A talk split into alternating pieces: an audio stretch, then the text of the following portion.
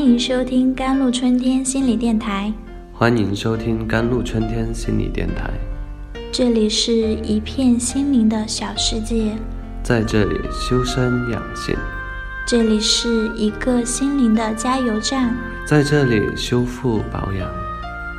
我是今天的主播 Celine。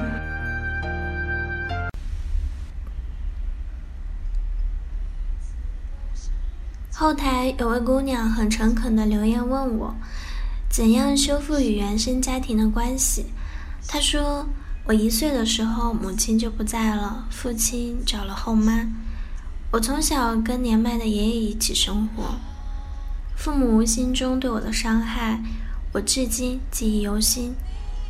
其实我真的希望不要记住这些，比如我上学那会儿，家庭条件不好。我从背后得知，爸妈打算不让我读书，因为我们有四姐妹。这样的事我都记得清楚。我苦恼的是，现在我非常想跟他们建立亲密关系，平时可以经常打电话给他们，但心里面又很抗拒，觉得非常假。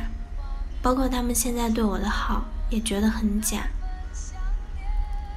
现在我非常少跟他们打电话，但在经济经济允许的条件下，我会给他们买东西。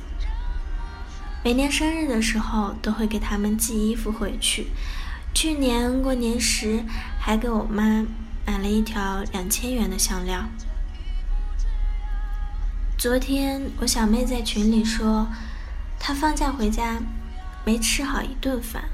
我妈就非常羞愧地说：“实在没办法，外面事务忙，没能在家里做饭给你吃。”我爸妈现在是搞婚庆的，有时候出去两天都不能回来。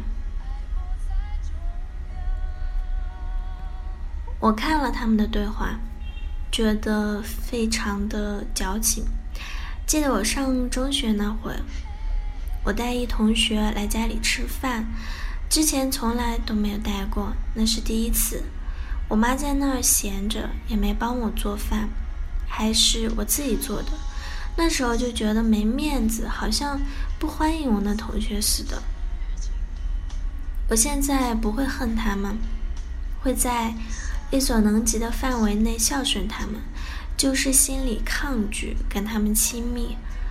如何能做到平时可以经常给他们打电话而不排斥，不会无话可说呢？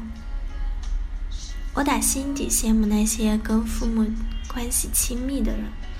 我想这位姑娘所面临的困扰，很多朋友都能感同身受。父母过去的某些行为态度伤害了我。这些经历和回忆至今困扰着我，让我对他们难以亲近，甚至感到怨恨。同时，父母渐渐老去，现在的我希望能与他们和解。我羡慕他人享有的温暖家庭，也想与父母能更亲近。因此，我既对亲近父母感到抵触、抗拒。又对无法亲近他们感到歉然失落，被内心中这两种此起彼伏的声音轮番牵扯，我们再勉力为之，也难在与父母的关系中安然平和。说到这里，我想你一定已经明白。你当下所需要做的，不是勉强自己和父母多通电话，或者强咽下心里的不适和他们亲近。在和父母有真正亲近平和的互动之前，你需要做的是：首先，安抚心底那个充满被亏欠感的小女孩。你可能会想，冤有头债有主，希望父母。能弥补你心中的空洞，安抚那些年代久远的伤痛，这样你才好，终于原谅他们，和他们建立更亲近的关系。然而，父母只是一点点的变老、变温和，甚至总带着眼巴巴的、不知所措的眼神望着你，却似乎总无法安抚你心底的那个小女孩。